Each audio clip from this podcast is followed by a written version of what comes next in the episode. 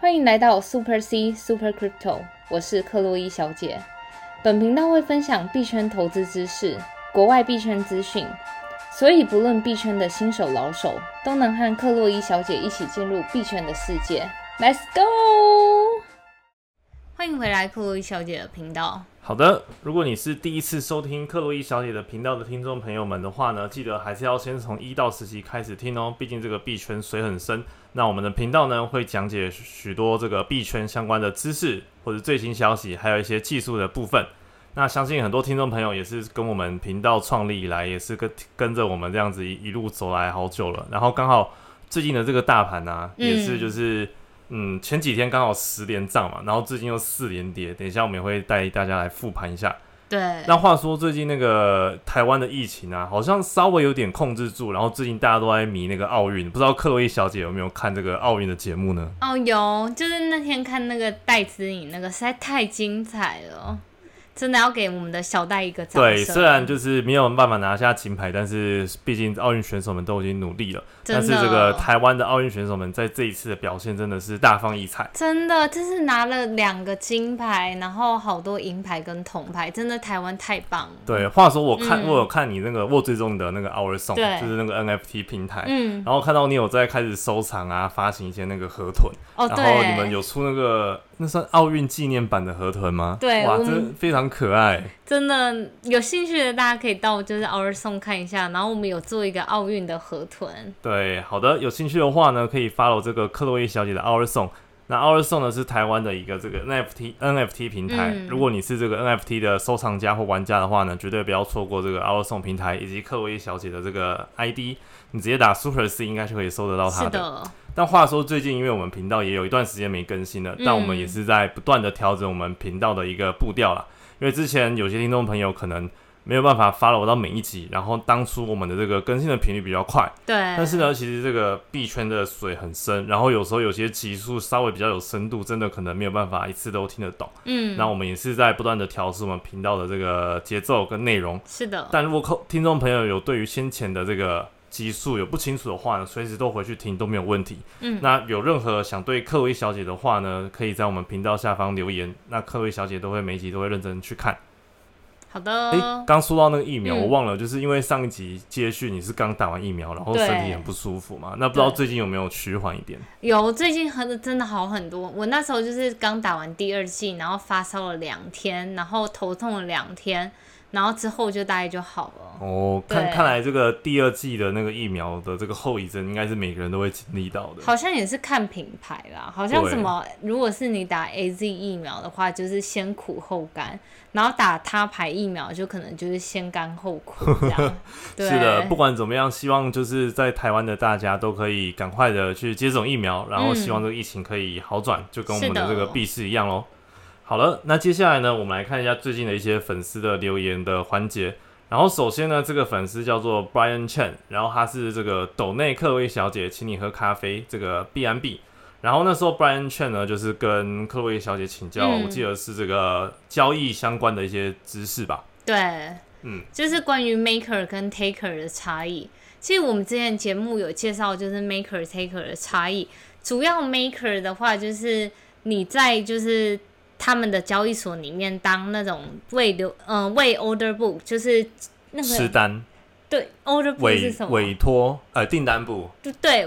对订单部提供就是那种流动性，所以你就增加他们的深度的人。所以一般来说，maker 的交易手续费会比 taker 要低。taker 就是你直接对于那个订单部去拿他的订单，所以你因为是直接拿他的订单，所以交易手续费一般就会比较高。是的，这边跟听众朋友也解释一下，maker 就是我们常讲的吃单，嗯，然后 taker 就是我们常讲的这个挂单。那毕竟挂单它的这个成交效率会比较差一点。我觉得有一个另外的一个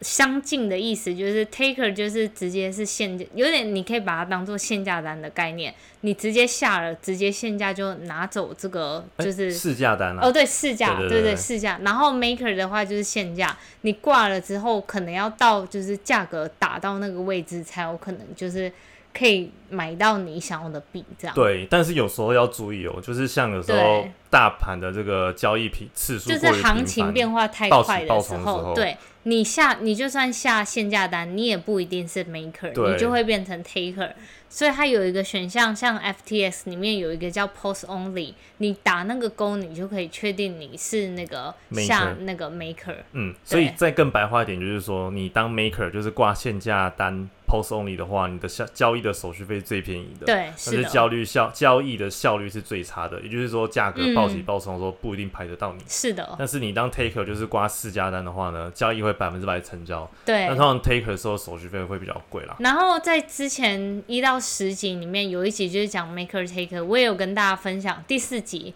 然后我有跟大家分享，就是什么时候到底是要当 taker，什么时候要当 maker。如果以我自己的经验的话，在行情变化很快的时候，如果是右侧一路要涨上去的时候，我就会直接挂限价单，就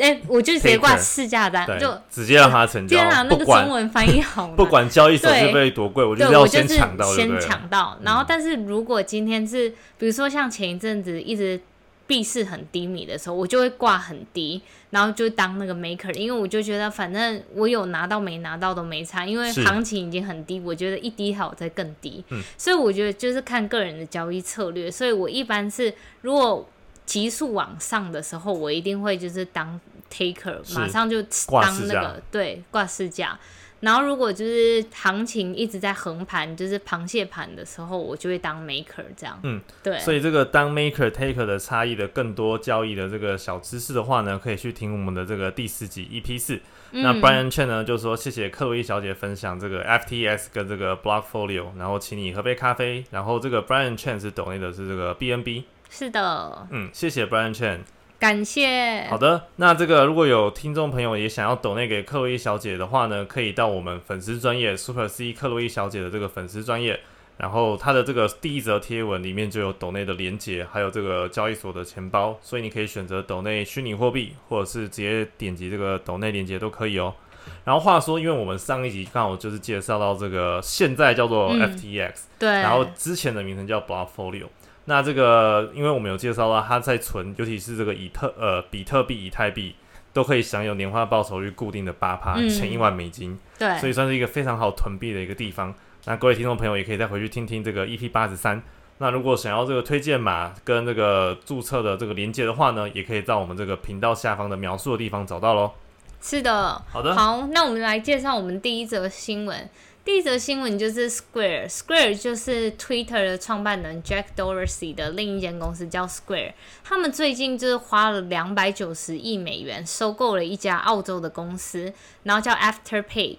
就犹如它的名字 Afterpay 后付款，它是一个先买后付的公司。对了，这个 Square 嗯本身就是做支付相关的服务，对不对？对，然后它最有名的就是叫 Cash App，所以大家如果有兴趣的话，我相信在美国的朋友们绝对不陌生，但是亚洲的朋友们可能就是对这种东西比较新一点，所以有兴趣的话，你可以下载那个 Cash App。然后，那我们就回到我们今天的主题，就是 Square 它收购了这家公司，先买后付的公司。那什么东西是先买后付？然后为什么就是？其实我我不知道大家在台湾有没有就是发现有先买后付的公司公司，我是不知道。但是像我自己在国外，我真的近近两年来，我越来越多就是先买后付的公司一直出，而且他们给出很好的福利。然后我们在这边就跟大家就是来探讨一下先买后付的就是商业模式，以及到底它哪里有利可图，为什么各家公司要做这个。好，首先这家 Afterpay 它公司，它目前全球有十万多间商家有整合它的支付，然后它总共目前有一千六百万的用户，所以我觉得 Square 去并购他们，目前就是你看，它也只整合十万多家商城，所以我觉得 Square 看中他们的并不是他们目前的生态系，他们看中他们是背后的技术以及整个商业模式。那我们在这边就开始介绍一下什么是先买后付。先买后付，它其实就是让消费者以分期付款的方式来支付商品，可是你不需要付利息。我相信分期付款这个商业概念，大家一定都不陌生，因为各家信用卡都出什么零利率啊，你可以就是分六期免费付。然后，但是它的差别就是先买后付 A P P 的差别是，第一个，它跟传统信用卡的差别是，第一，它不需要有信用调查，因为你在办信用卡的时候，你必须要经过一个审核机制，比如说你这个人的信用、信贷记录啊，然后你有没有欠钱啊、银行存款等等的，你才会被核发有信用卡。可是像先买后付这个，是你完全不需要，就是有那种信用背后身家调查概念，直接公司帮你垫钱，先让你买了这个概念。是的。然后第二个是它可以及时的让你借款，因为有一些像信用卡公司，你一刷到一个一定额，它就就是会对额度上限，或是你可能是有信贷记录的，你可能你刷都刷不过，因为你已经被人家封卡了嘛。可是像 Buy Now Pay Later 就是先买后付的这种 App，它是可以及时通过，就是马上借款给你，而且再来是它。可以小到支付那种小额产品，像是买咖啡啊，然后大到买家具或是买一些就是大型的设备这样子。但他这种的话会需要付那个吗？就是几趴的利率之类的？没有，他就是完全无利息，所以他就是特别的地方。所以我们来讲一下，就是到底是谁来承担？就是比如说像这些 A P P 公司，它提供你这项服务，它一定要去付，比如说银行啊，或是谁这种利息嘛？然后，那这些利息目前就是由商家跟平台方一起就是支付，所以就比如说有商家愿意提供先买后付的服务，那这个商家就要承担某部分的，就是你后付款的，就是利息费用。可是为什么商家就是愿意就是要承担这个钱？因为有数据显示，就是他们有一些商家提供了这个先买后付的服务之后，因为这种东西就是这样，你有时候看到一个东西脑波弱，我像我每次去逛 Apple Store 的商品，我就是脑波弱，一下看到新出的电脑十万块，我卡就刷下去了。尤其是像现在提供的先买后付，而且还可以分，比如说十二期。然后或是十八期这种，你就自己按了计算机，就觉得我每个月只要付就是不到一万块，你就觉得哎很便宜啊，然后就直接刷下去了。所以有商家就发现，就是透过各种大数据，发现就是他们采用了先买后付支付这个系统的，虽然就是那个商家他可能要承担就是利息的费用，可能每个月要帮这个消费者付可能零点几趴的利息费这样。但是他享受到的利益是消费者平均客单价整个大起来，然后数据显示就是像 PayPal，他说他们平均客单价提升了五十六 percent，所以就本来说我花一百块的客户，现在我采用了先买后付的这套支付系统，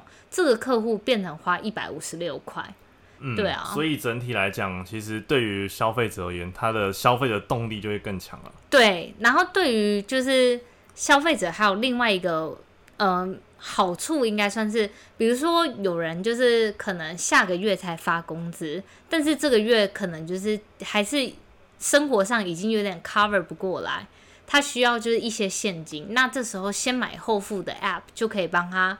就是度过这个月的危机啦。但是当然还是鼓励大家就是不要就是。因为这个先买后付，然后你就一直狂刷各种刷这样子。对，我记得台湾有很少许部分的商家其实有开始穿这种先买后付的功能。但是我比较好奇的是，假设消费者真的付不出钱来的话呢，那那这个钱要去跟谁讨？对他们那时候就有一个争议，就是他们采用先买后付的话，你其中一个要承担的风险就是消费者违约的风险，就是信贷违约的风险。然后他们有提出几个就是方案，第一个就是向消费者收取就是晚还款的利息，比如说他本金真的付不出来的话，他就是先付利息的部分。然后第二个的话，可能就是因为其实像先买后付，我不知道大家使用的经验是怎么样。依我自己在国外平台使用经验，像是他没有调查过我身家，但是他给我先买后付的额度是。好像差不多四五万块这样子，所以他还是有给额度啦。对，就差不多四五万块。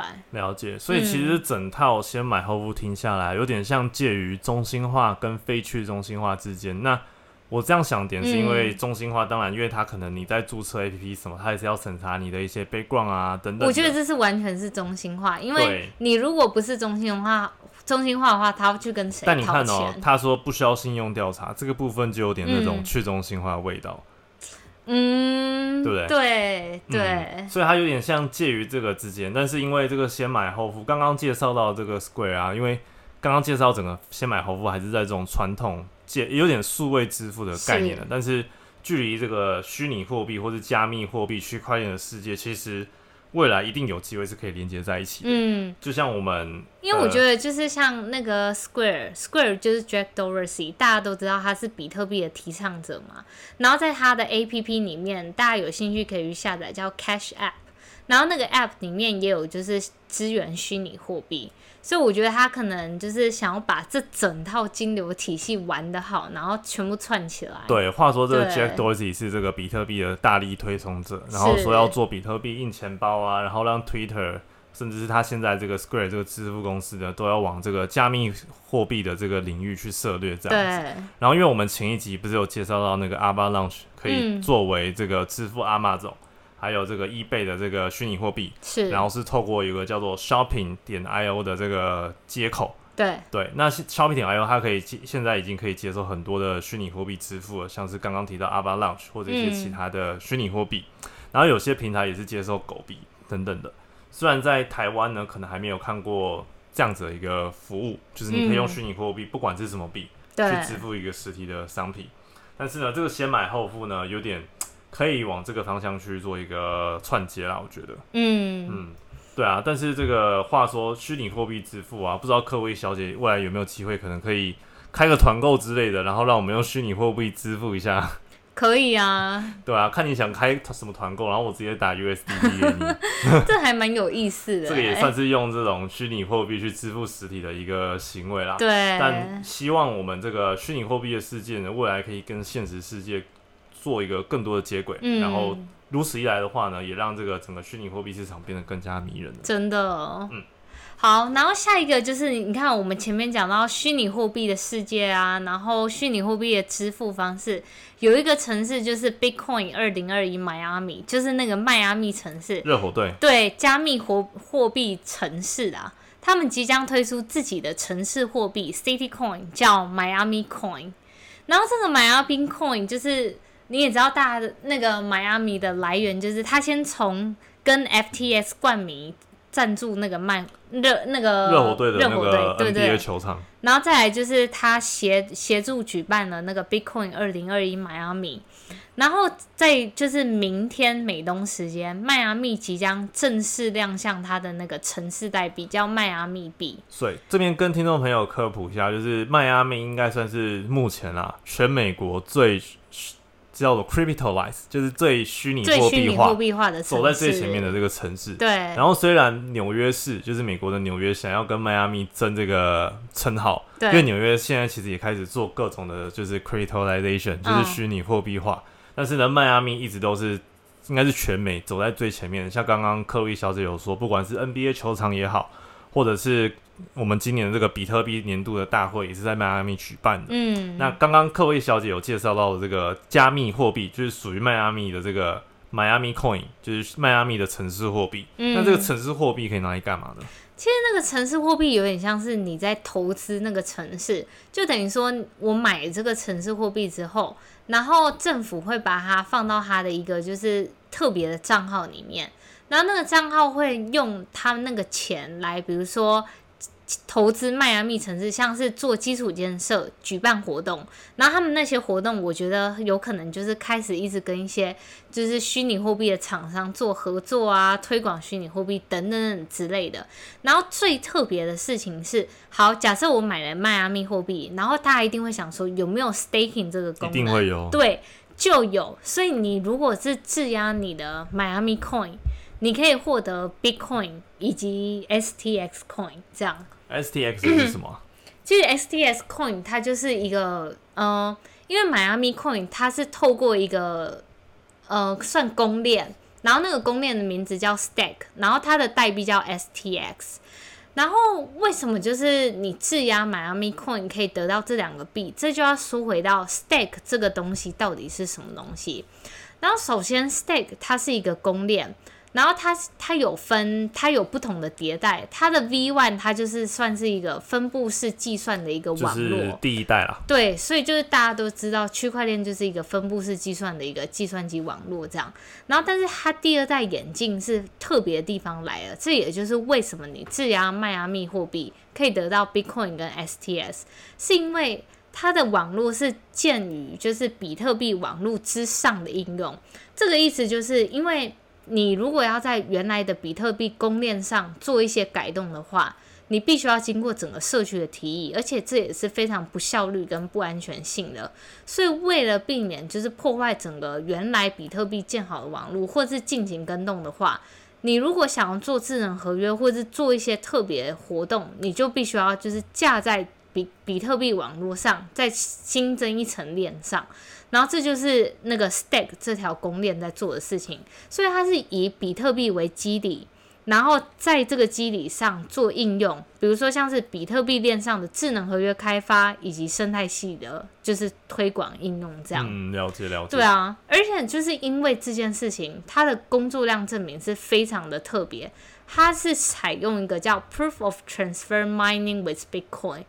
就是比特币挖矿转移证明，这个名字也很好理解，因为在比特币链上，它是用工作量证明嘛。然后，但是因为我们刚刚也说到，它不是在比特币链上做事，它是基于比特币链上开发出另一条链上，所以这叫比特币挖矿转移。嗯，对，了解了解。然后就是它转移的意思，就是也是回到我们刚刚说的嘛。在不修改比特币协议之下，提供了其他的服务，像是智能合约的服务，或是像其他生态系开发部署这种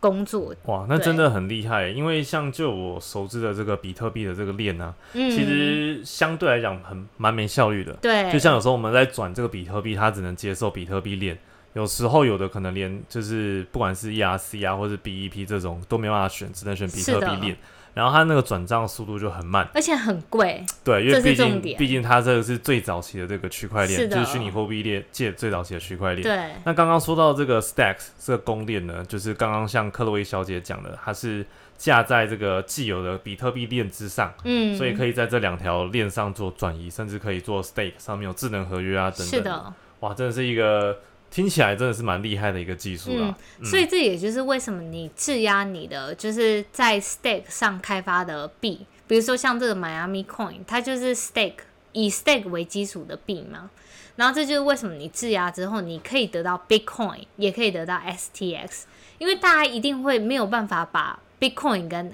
就是 Stake 联想起来。但是我们刚刚有说到，就是 Stake 就是基于比特币网络的上面的公链。嗯，所以大家现在完全可以串起来，是为什么？就是你质押一个币，却能产生 Bitcoin。那它应该也可以，就是你质押这个 Miami Coin，应该也可以得到一个 Miami Coin 吧？我猜他们应该是可以，不过这就是最原本 staking 的机制。对，不过要看他们自己政府是怎么，就是白皮书是怎么写的。但是基本上，只要 stake 这个公链，你质押这个公链上面，你就是可以得到 Bitcoin。对，话说这个迈阿密币啊，就是真的是一个很有趣的概念。就是不知道听众朋友可不可以想象一下，假设未来台北有一个专属于台北的币，叫做 Taipei Coin。嗯，然后呢，这个台北币呢，可以拿来在台北去做各种的应用，不管是消费，你去买杯星，你在这个可能这个。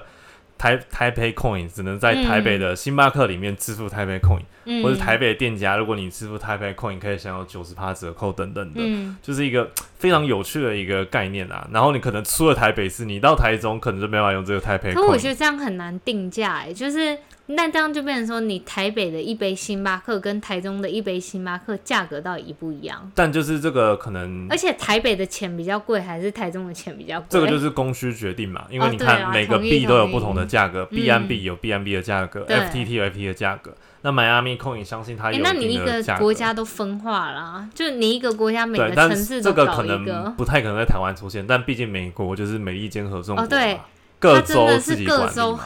所以就比较有机会看到这个应用。但是其实迈阿密币这样子推出，其实对该该城市的这个基础建设或者是经济状况一定有非常好的提升。像是人民可能就可以去多做 staking 啊、存款啊，然后这个迈阿密 coin 都是应用在该城市的一些基础建设啊，或者是办一些城市型的活动啊等等。我只是比较好奇，Miami Coin 到时候出来的定价会是多少？我觉得应该也是看市场供需等等而定。嗯，但你像刚刚说要买一杯星巴克，它一定是用现在迈阿密币的价格，假设零点三美金好了，它再去对应到说，哎、星巴克的话要几颗迈阿密 coin，、哦，对，对吧、所以其实不难解决啦。同意。就像现在很多刚刚提到的嘛，狗币其实很多的电商平台都有支付啊等等的。它也是用本来商品的价格去除以现在狗币的价格去算多少。对啊，但是假设啦，嗯未来台湾有一天各个城市都有自己货币，不知道是不是会天下大乱，就是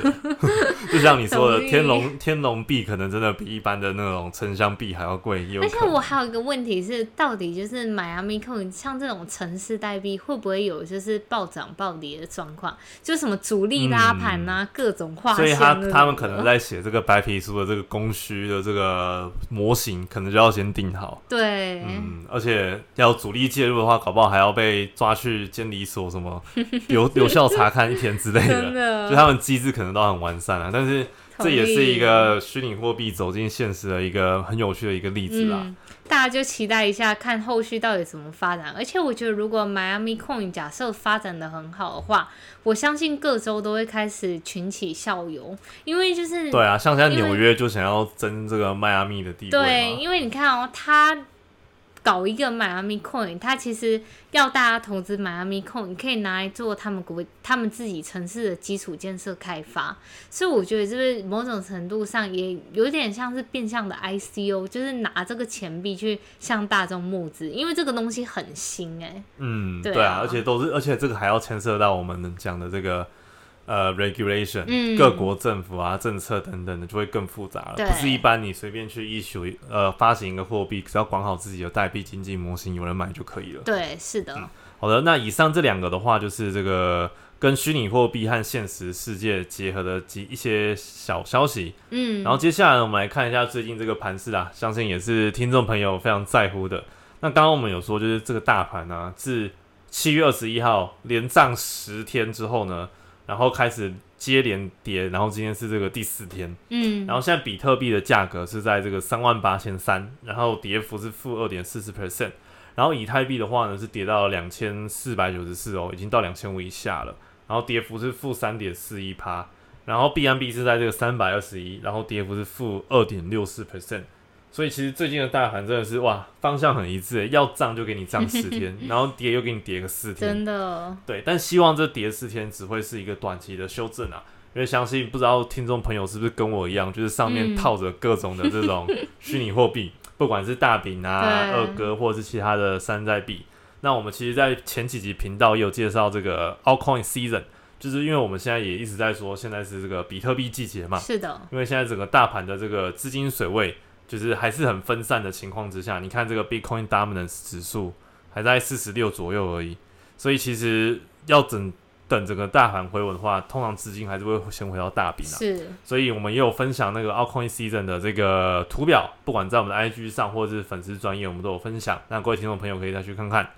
那其中我们也有发现一个蛮有趣的现象，相信各位听众朋友也有发现，就是近期的这个 NFT 的这个板块币，嗯其实跟大盘的这个涨幅有点相道违背。就是说，像比特币这几天不是原本是连先十连涨后四连跌吗？是诶，刚好 NFT 代币就 NFT 概念代币都是走一个反向，嗯你大饼大饼涨的话我就跌，你大饼跌我就涨，所以感觉现在场内的资金就是在这两个板块去轮动，不断一直去洗盘。然后其中我今光今天的这个数据哦，NFT 板块涨加速跟跌加速，就是说呃有涨的这个币啦，跟没有没有涨就是跌的这个币，它的比数是大概八十八比五十六。所以就是说呢，有八十八家是涨的，五十六个币是跌的。所以其实你看今天大盘整体下跌的情况来看，其实 NFT 板块有超过五十 percent，也就是说六十 percent 啊，六十 percent 以上的这个 NFT 的代币其实都是涨的。嗯，所以真的是一个很反向的概念的。对啊话说这个 NFT 的这个领域今年真的是非常的火红，包括我们频道一直介绍的 Boy App 也好，对，然后 Crypto Punk 也好，然然还有后像是 Storm Kate，对哦，说到这 Stoner K，真的还是要提醒大家，那个诈骗哦，真真的非常可恶很不可取哎、就是在 OpenSea 上，因为像我们刚提到的这些项目都是非常火爆的，在 OpenSea 就是排名前三。所以，但就是你看到这种就是很红的项目，一定各种盗版出现，然后盗版卖的价格虽然是相比原版便宜，可能十倍、二十倍，可是可能就没有收藏价，可能折折回台币可能也要好几万块，但是它价值完全是零的。对啊，因为你就是一个盗版的东西，没有人会跟你收集那个什么对游戏王卡嘛。好了，讲游戏王卡好了，就是有那种正版的什么闪金卡，那个价格其实在市场都非常的贵。然后一般的那种盗版的闪金卡，就是它其实不怎么闪的那种，就价格就很廉价。所以你真的要收藏，通常都是你要收藏正版的。真的。但是这种数位化虚拟货币的东西，要怎么样判别正版，就真的是非常的重要。就现在教大家，就是我们也。分享过，OpenSea 上面像这些火爆的项目，一定都有蓝勾勾，所以请认这个蓝勾勾，大家不要再被骗了。对，好，那话说说到 CryptoPunk，它真的最近非常火爆。自从就是整个周末，我整个周末手机一直跳通知，就是。大家不知在买扫货 Crypto Punk，就是 Stoner K，就是 Board App。嗯，那 Crypto Punk 再跟大家解释一下，它就是算是最元老的 NFT 啦。然后通常二零一七年就发行。通常元老我们就是叫 OG，就是 Old Guy，最元老的意思。然后它的这个 NFT 的呢，它的这个图案呢，就是那种。Pixel 对，就是一格一格一格，看起来一格一格的那种人形的图案。所以相信在币圈待很久，尤其是在 NFT 领域社，就一定都知道 Crypto Punk 是什么。对，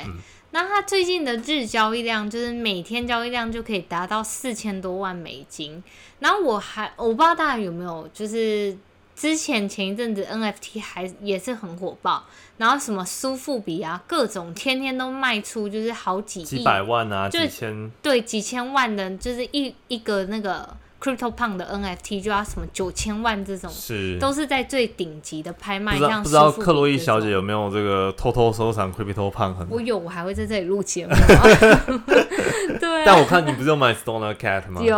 我还期望它成下一个 Crypto Punk 的。我觉得有机会啦，毕竟你看多个大咖的那个演员啊，然后 V 神自己都跳下海了。对，好，反正收回这个 Crypto Punk，我相信大家应该蛮好奇他的前世今生。其实就是，如果你是在虚拟货币界很久的朋友们，其实这个项目就是因为那时候一七年，那时候币圈在整个全世界应该还没有火爆到像今年这么火爆。但是那时候就是你如果有冷热钱包的朋友们，他是提供一万个，就是他们总发行量就是一万个嘛，一万个作品。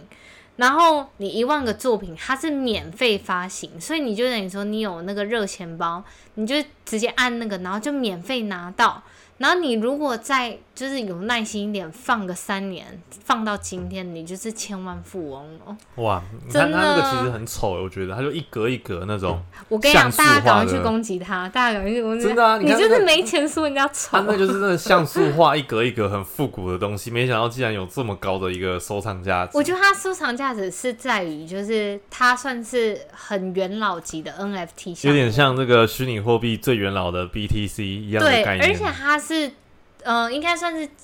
起始界的 ERC 七二一，因为我们节目先前有介绍不同的 ERC 协议，像我们一般现在用的 Ethereum 这种东西，因为你的跟我的一模一样，所以这个就叫 ERC 二十发出来的代币，我跟你的都是一样，对，同质化代币。但是像这种图片的这种东西，我手上的图片跟你手上的图片绝对就是不一样。那这种东西，你就要透过不同的协议去发行它。然后，Crypto Punk 就是采用了 ERC 七二一，每一张照片都是独一无二的发行。是，对，所以它就是因为采用了 ERC 七二一，然后又算是蛮先进的，就是前数一数二的 NFT 项目。然后它那时候发行是为了活络社群，让大家就是有一种那种，就是那种。嗯，NFT 啊，ERC 七二一这种概念，所以它是免费发行给整个加密货币社区。谁知道就是三年后今非昔比，火成这样，真的是天上掉下来的宝。对啊，然后话说就是他那个项目的开发商叫那个 Lava Lab，Lava Lab 他就是因为前面项目这么成功，然后。他们应该掌握了所有就整个关键的技术，所以他们又创了一个新项目叫 Meet